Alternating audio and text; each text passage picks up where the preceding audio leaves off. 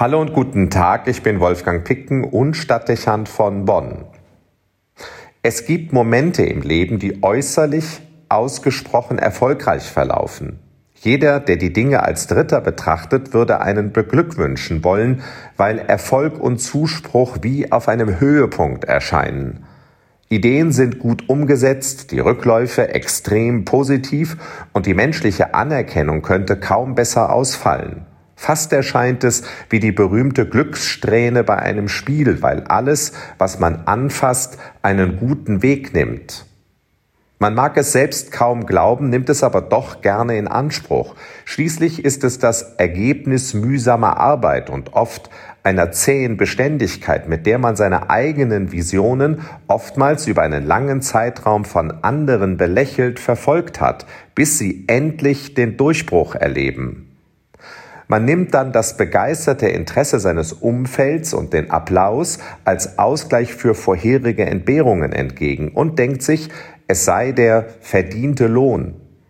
Plötzlich Sympathien zu ernten und allenthalben auf Wohlwollen zu treffen, bezeichnet eine so unerwartete Wende, dass man es beinahe gierig aufsaugt.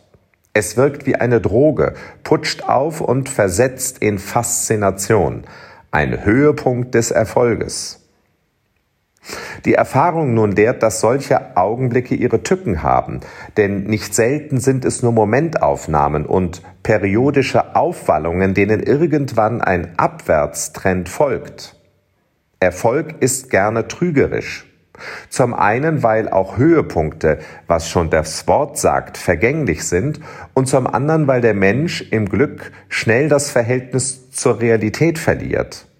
Es kommt zum Übermut und zur Flüchtigkeit. Auch verwechselt man die situations- und erfolgsbedingte Zustimmung anderer mit freundschaftlicher Verbundenheit und nimmt nicht hinreichend wahr, wie wenig von all dem verlässlich und beständig ist.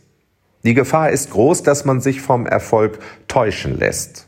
Schließlich, und das ist nicht selten ein Moment, wo sich die eigene Intuition warnend meldet, spürt man, dass die Situation sich verselbstständigt. Man wird zum Spielball des eigenen Erfolgs und seiner Regeln.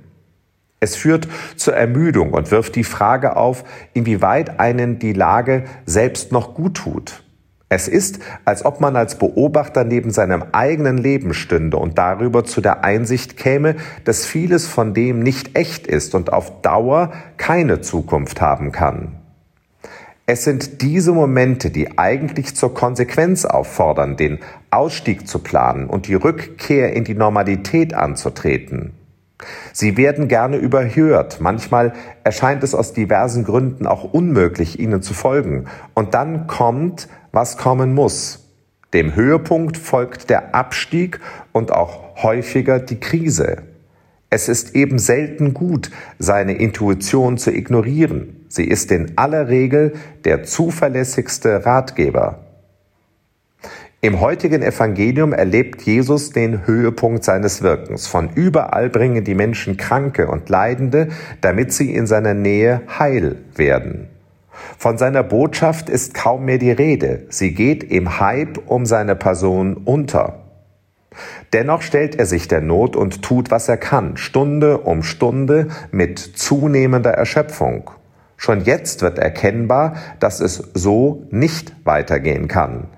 Der Erfolg ist trügerisch und fordert seinen Tribut.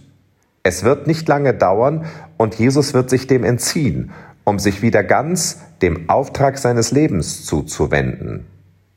Die Sucht nach dem Erfolg würde ihn seine Authentizität kosten und ihn korrumpieren. Das weiß er. Nicht schlecht wäre, wir würden das als Erfahrungswert mitnehmen, damit wir eigenem Erfolg zu begegnen wissen und er nicht zum Vorboten einer Katastrophe wird.